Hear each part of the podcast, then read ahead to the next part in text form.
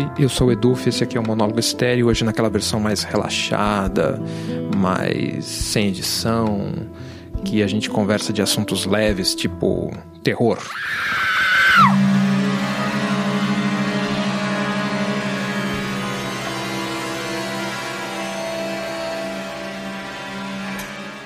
é que a gente está aí em volta daquele feriado que a gente importou dos norte-americanos, o Halloween. Nesse feriado a gente fala sobre terror, medo, susto.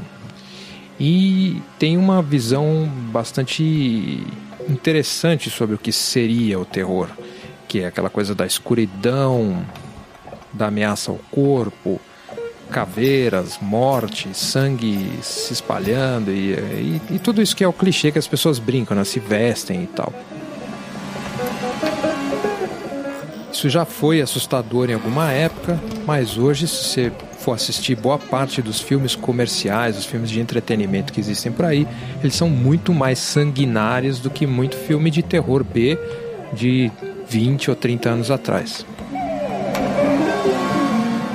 E é um momento que a gente está com a ameaça do corpo muito visível, a gente está muito preocupado com isso devido ao coronavírus e outras ameaças que estão se mostrando por aí. Por exemplo, a ameaça de uma dificuldade econômica muito forte, é, medo de sair de casa, desconfiança de que o outro está se cuidando tão bem quanto você e todas essas coisas que a gente é, que fazem parte do medo da nossa época específica. Poucos anos atrás, o nosso medo era de que alguém de uma outra sociedade que não fala a nossa língua, que não tem a nossa cor, que eles viessem para cá e eles estourassem uma bomba e destruíssem a nossa vida. Agora os, os novos novas formas de terror são cancelamento nas redes sociais, no seu trabalho e tal, você falou alguma coisa e eles foram lá e te perseguiram, as pessoas distorcerem o que você diz. Esse é um dos medos da nossa época, medo da, da impopularidade. Medo não falta, né? Para onde quer que você olhe, sempre tem alguém enfatizando o medo. Isso faz parte, o ser humano sempre teve que lidar com isso desde que desde sempre. Para sair da caverna tinha um medo, para conseguir comida tinha um medo. Então, se você for pensar como aqueles autores tipo Steve Pinker, nossa época até que é, ah, de certa forma, segura em relação ao que era há só 300, 400 anos atrás, no qual existia uma grande possibilidade que você fosse uh, morto, ou melhor, assassinado, uh, quando você ia trabalhar. Enfim, para autores como ele, a gente até que passa menos medo do que outras épocas da humanidade. Quando eu era moleque, eu ouvi uma música de uma banda brasileira de metal chamada Dorsal Atlântica. Essa música chama-se Tortura. Ouça um pedaço só aí. O medo da dor é mais forte que a dor. Tortura não passa de um ato sexual. Imagino que muitos de vocês não gostam desse tipo de som e tal, mas prestem atenção numa frase que ele diz: O medo da dor é mais forte que a própria dor. Provável que o Carlos Lopes, que é o autor da letra, ele tenha tirado de algum livro e tal. Eu acho que ele ali é da nessa época ele estava na, na, turma do Freud e tal. Eu acho que ele é, essa era o, a, a, forma como ele pensava, eram as coisas que as coisas que ele lia na época. Mas essa frase me acompanhou muito durante a vida. Eu sempre ficava pensando nisso. Eu nunca esqueço dessa frase até hoje. O medo da dor é mais forte que a própria dor. Quais são os medos que cada época gera? Na cultura dos filmes, no, do, do Halloween é isso, é o corpo ameaçado, o medo do desconhecido, aquilo que sai da escuridão, aquilo que eu não consigo identificar o que é e que eu não consigo controlar. E nessa hora eu fujo, eu grito, eu ajo descontroladamente. E para muitos de nós, isso é mesmo é o, o, principal medo, o medo do descontrole, o medo de perder a sua própria cabeça, o medo de agir, de não ter mais volta, de não conseguir ter um normal.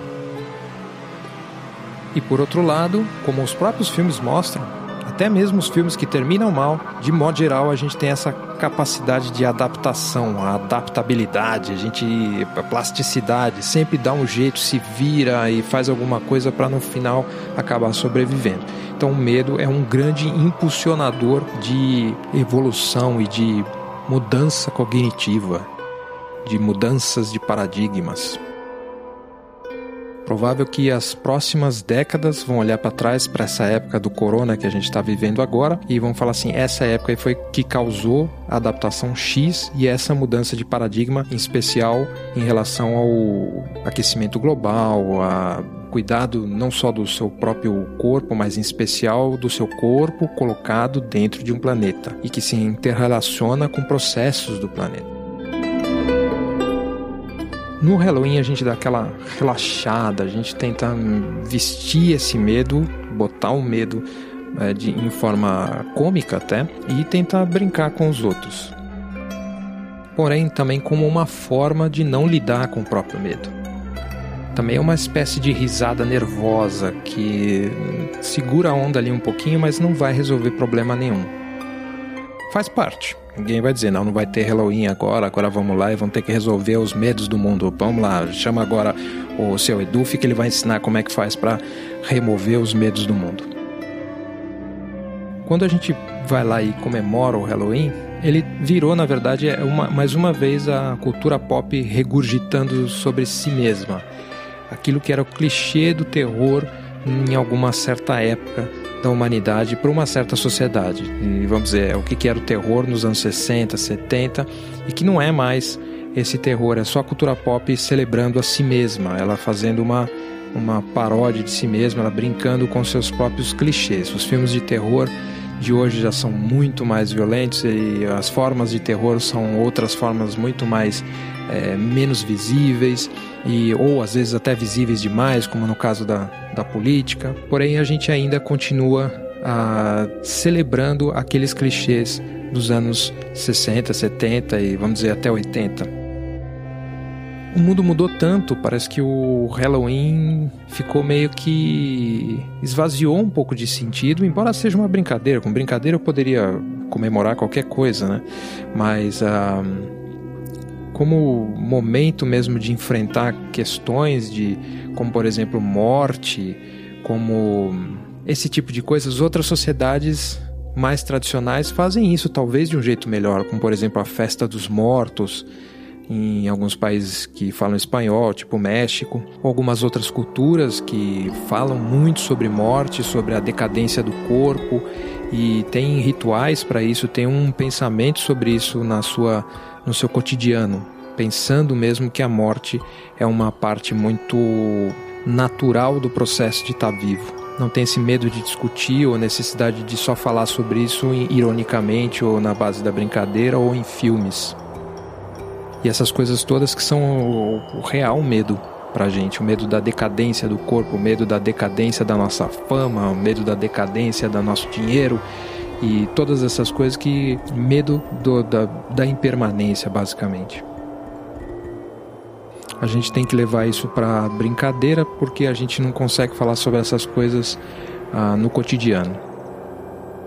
Minha, un... minha última brincadeira, meu, un... meu último pensamento aqui é se eu tivesse que fazer uma playlist de música de terror, o que, que eu ia fazer, né? Ia pegar trilha sonora de filme? Ia pegar heavy metal, tipo King Diamond, Ozzy Osbourne, essas coisas?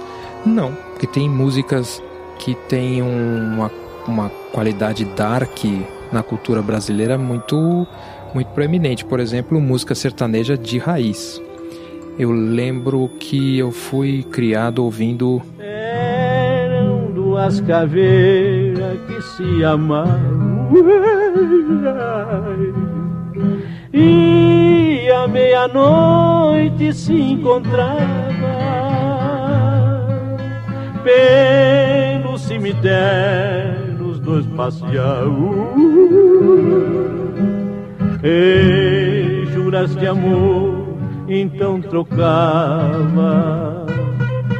Sentados dois. O meu IP florido, que é aquela história do cara que assassinou a esposa porque viu ela com um amante e daí ele foi preso e quando ele foi preso tinha um pequeno IP que ele viu crescer e ele cresceu tanto que agora tapou a janela dele, impedindo com que ele visse o sol, que era a única coisa que ele ainda conseguia ver, a única felicidade que ele tinha dentro da cela, o IP acabou com ela. Então essas coisas são o Brasil, a música sertaneja de raiz tipo Inesita Barroso, essas coisas assim, ela tá cheia de, de histórias bem fortes.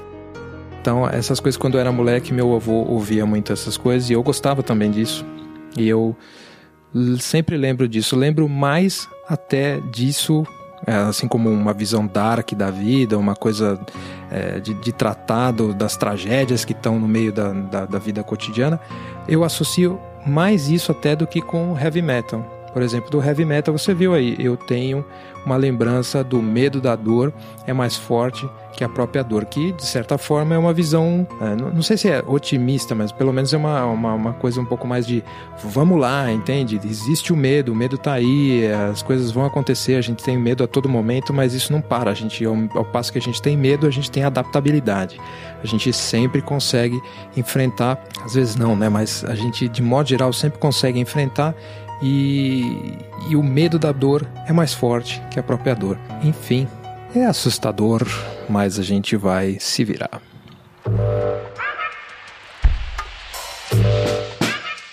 Então esse aqui foi o monólogo estéreo versão sofá. Se você gosta desse programa e quer apoiar, é só passar em eduf.me barra apoie.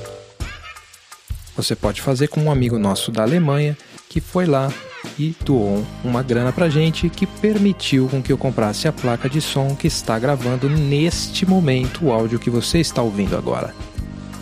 Então, se você quer dar alguma opinião, agora você pode escrever para um endereço ainda mais simples, é podpod@eduf.me.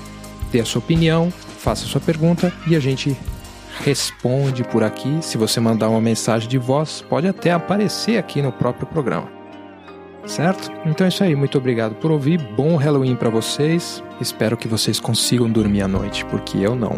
Não é, King Diamond?